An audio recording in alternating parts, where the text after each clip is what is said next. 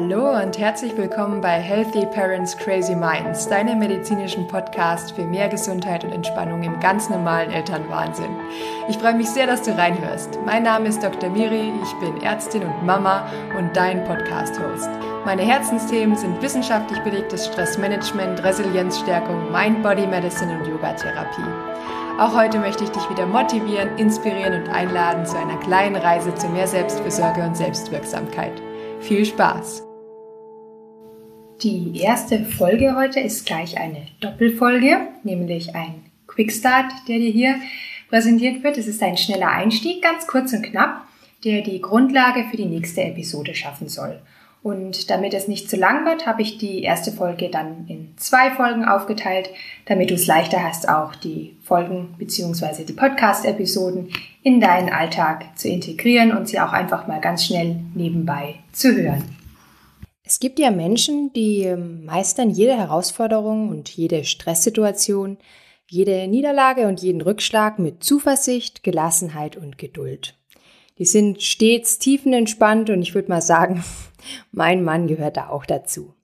Und es gibt aber auch die andere Sorte Menschen, auf die diese Beschreibung eher weniger zutrifft. Und die fragen sich häufig, Mensch, was habe ich denn eigentlich falsch gemacht? Warum bin ich denn so dünnhäutig und sensibel? Und falls du auch zu letzterem Typ Mensch gehörst, will ich dir erstmal sagen, das ist bestimmt nicht deine Schuld. Denn Resilienz, also unsere Widerstandskraft, um die es heute gehen soll, ist etwas sehr, sehr Individuelles.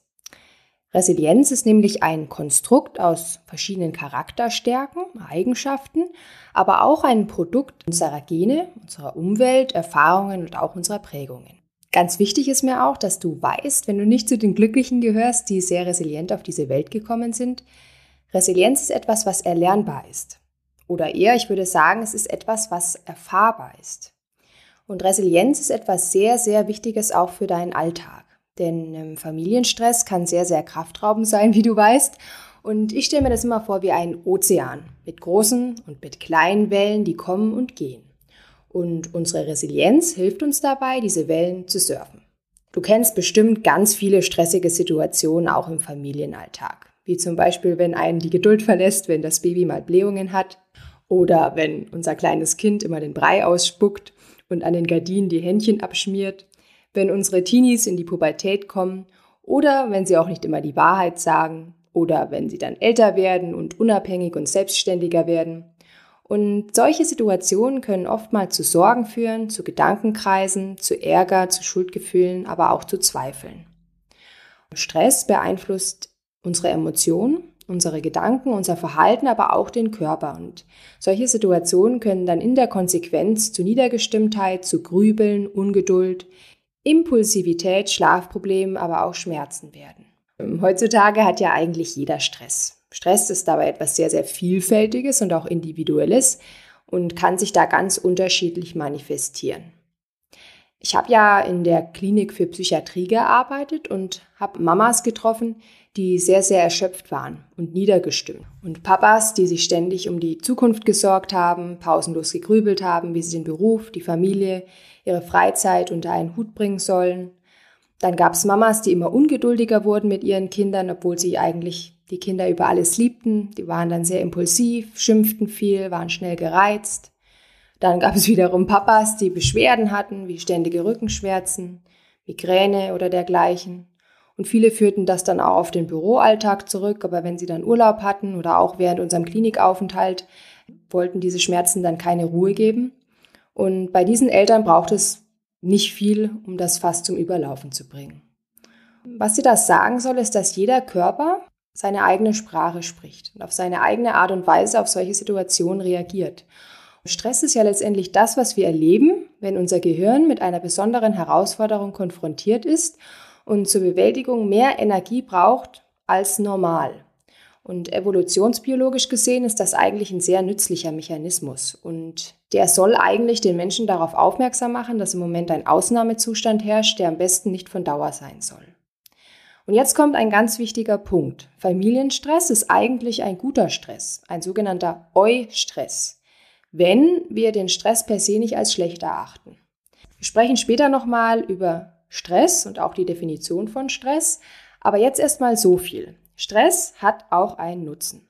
Wie gesagt, ist Stress etwas, was das Gehirn mit sich selbst und dem Körper tut, wenn ein Stressor, also unser Familienalltag, eine Trennung von etwas oder jemandem, eine Herausforderung oder vielleicht auch eine Bindung zu jemandem wahrgenommen wird, welche man nicht ohne Anstrengung bewältigen kann oder glaubt bewältigen zu können.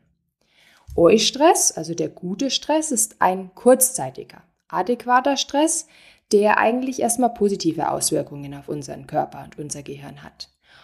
Die Leistungsfähigkeit unseres Herz-Kreislauf-Systems nimmt zu, das Immunsystem wird stimuliert, wir sind wachsamer und unsere Gehirnaktivität nimmt auch zu. Das heißt, Eu-Stress ist erstmal ein Motivator, auf ein unvorhergesehenes Ereignis ganz flexibel reagieren zu können. Und diese Art zu reagieren oder eine Situation bewältigen zu können, kann, wenn sie sich wiederholt, zur inneren Haltung werden. Also zur Widerstandsfähigkeit, zur Resilienz in stressigen Zeiten. Und Distress, also der schlechte Stress, ist eher ein permanenter, zu hoher, zu inadäquater Stress, der diese zuletzt genannten positiven Wirkungen auf unseren Körper auch ins Gegenteil umkehren kann. Es können schlimme Lebensereignisse sein, es kann aber auch einfach wiederkehrende Probleme und Schwierigkeiten mit der Familie sein. Es können aber sogar positive Lebensereignisse sein, wie eine Geburt oder eine Heirat. Und heutzutage ist ja eigentlich jeder 24 Stunden, sieben Tage die Woche gestresst. Ist innerlich überfordert, nimmt das vielleicht auch als negativ wahr. Und wenn dich jemand fragt, wie geht's dir, dann heißt es ganz oft, ach, ich bin so gestresst. Was wiederum aber auch zeigt, ich bin beschäftigt, ich bin gefragt, ich bin wichtig. Und was in der Konsequenz auch Aufmerksamkeit erregt. Familienstress kann etwas sehr, sehr Positives sein, wenn man es gut meistert den Stress gut meistert und richtig einschätzt und wahrnimmt, dann kann man daran wachsen. Ein Beispiel oder ein paar Beispiele. Du hast ein kleines Kind und vielleicht ist es noch ein Säugling und er ist 100% abhängig von dir. Pflege, liebesbedürftig, hat noch keinen Rhythmus, hat viele Blähungen am Anfang, kann sich nicht ausdrücken, weint nur, gestikuliert, macht Grimassen. So ein kleines Baby lehrt uns Selbstlosigkeit weniger Selbstbezogenheit, Durchhaltevermögen, Geduld, uneingeschränkte Aufmerksamkeit, also Achtsamkeit. So ein Baby lehrt uns auch Empathie. Was brauche ich, wenn ich weine, wenn ich ächze? Und es lehrt uns Selbstmitgefühl. Wir haben sicherlich oft Ängste und Sorgen, Zweifel, Versagensgefühle, sind müde und überfordert. Wenn wir uns da nicht selber lieb haben, uns selber verstehen und uns selber gut um uns selbst kümmern, geht uns bald die Luft aus. Wenn du jetzt zum Beispiel ein größeres Kind hast, das schon in der Pubertät ist, dann kann die Pubertät selbst eine große Herausforderung sein. Es kann aber auch in der Schule Probleme geben mit Freunden oder vielleicht hat dein Kind auch besondere Interessen. Dann kann dein Kind dich lernen, loszulassen, Raum für Entwicklung zu geben, Verständnis, Vertrauen, Einsatz und es kann dich lehren, deine eigenen Träume nicht auf deine Kinder zu projizieren. Vielleicht ist dein Kind auch ein großes Energiebündel. Dann kann es dir zeigen, wie du wieder zum Kind wirst, wie du aktiv wirst, offen, neugierig, unvoreingenommen. Und nicht nur diese Art, wie Kinder leben. Kinder sind ja sehr im Moment, im Flow, sondern auch das Leben mit den Kindern und unsere Verantwortung für sie und unsere Erfahrungen, die wir mit ihnen machen bezeichnen wir zwar selber oft als Stress, als Familienstress, aber es lehrt uns so, so viel. Und Familienstress kann natürlich auch in der Beziehung zu unserem Partner geschehen, also in unserer Paarbeziehung. Da kann es auch zu Konflikten kommen. Wir haben vielleicht keine Zeit mehr füreinander, man ist übermüdet, die Reizschwelle wird gesenkt. Man hat manchmal das Gefühl, die Versorgung des Kindes ist vielleicht ungerecht verteilt, die Arbeit ist dem anderen wichtiger oder nur noch das Kind steht für den anderen im Fokus. Und der andere nimmt vielleicht die eigenen Bedürfnisse gar nicht mehr so wahr wie vorher. Auch das sind Herausforderungen, die Raum für Wachstum geben. Wachstum als Paar. Es kann zu mehr Konflikt- und Kritikbereitschaft führen, Empathie, Verständnis. So ein Kind ist eine unheimliche Herausforderung für eine Beziehung, verbindet und eint aber auch, wenn wir achtsam sind, uns Zeit nehmen, versuchen unsere eigene Empathie zu stärken und uns immer fragen, was braucht der andere gerade? Was brauchen wir als Paar? Was braucht unser Kind? Und indem wir uns versuchen, in den anderen einzufühlen und eine Vogelperspektive einzunehmen. Zuletzt können auch unsere Freunde oder unsere Familie uns manchmal stressen. Da gibt es zum einen den Zeitfaktor, dass wir nicht mehr ganz so flexibel, entspannt und spontan sind und am Anfang vielleicht weniger Zeit für unsere Freunde und Familie haben oder abhängig vom Rhythmus unseres Kindes sind. Vielleicht gibt es aber auch eher Probleme mit den Meinungen anderer. Sie wollen vielleicht Ratschläge geben, bewerten oder uns unterstützen auf eine Art und Weise, die uns vielleicht recht ist, aber vielleicht auch zu viel. Auch hier liegt wieder die Chance des Wachstums im Stress. Wir haben die Möglichkeit, echte Freunde zu identifizieren.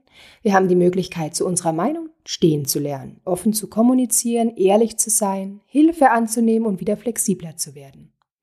Alternativ haben wir auch die Möglichkeit, Meinungen zu akzeptieren, anzunehmen, weniger auf die Meinung anderer zu geben, auf den sogenannten Fremdwert, uns selbst treu zu bleiben und Haltungen, Einstellungen und unsere Lebensplanung selbst zu vertreten, aber auch die anderer zu respektieren. Diese Beispiele sollen dir also zeigen, dass Stress, wenn man ihn positiv nutzt, auf ganz vielen Ebenen Positives bewirken kann. In der Gesamtheit fördert Stress also dann unsere Resilienz. Und Stress ist immer dann gut, wenn du ihn als Chance ansiehst. Du verharrst da nicht hilflos in einer Opferrolle, sondern lässt dich herausfordern, ein Gleichgewicht wiederherzustellen und in Zukunft vielleicht gelassener auf eine gewisse Situation zu reagieren, zu denken, zu fühlen, zu handeln und so deine Resilienz zu stärken. Wir schauen uns die Resilienz, wie gesagt, nochmal in nächster Folge genau an. Aber es ist im Prinzip die Fähigkeit, auf eine stressige oder herausfordernde Situation adäquat reagieren zu können. Es ist also ein dynamischer Prozess, sich derartigen Situationen anzupassen und diese zu überwinden und dabei psychisch und physisch gesund zu bleiben.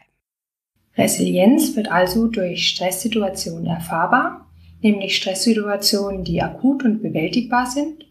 Und in der nächsten Podcast-Episode wird es dann um die drei Säulen der Resilienzstärkung gehen, also um meine Herzensthemen, die wir im Laufe des Podcasts genauer besprechen werden und zu denen ich dir auch praktische Elemente rausgreifen werde.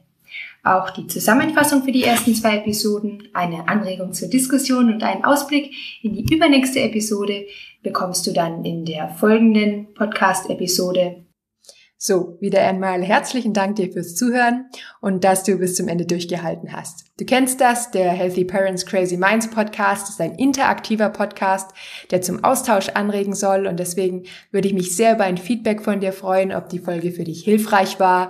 Du darfst mir auch gerne einen Kommentar zur Folge hier auf iTunes hinterlassen oder eine E-Mail schreiben, auf Instagram oder Facebook einen Post machen, wie es dir passt. Wie du mit mir in Kontakt treten kannst, findest du auch in den Show Notes. Da steht auch mein Link für die Website wo du mehr über mich und meinen Mimimed erfahren kannst. Und ich würde mich auch über eine positive Bewertung bei iTunes freuen, damit uns möglichst viele Eltern finden können und wir gemeinsam den Familienalltag resilient meistern. Um auf dem neuesten Stand zu bleiben, kannst du auch gerne meinen Podcast abonnieren. Es werden keine Daten gesammelt wie E-Mail-Adressen oder dergleichen. Es kostet auch nichts. So bleibst du nur auf dem neuesten Stand. Ja, und denk dran, jeder kann im normalen Elternwahnsinn etwas für seine Gesundheit tun. Ganz kurz entspannen. Denn ein tiefer Atemzug geht immer. Deine Dr. Miri.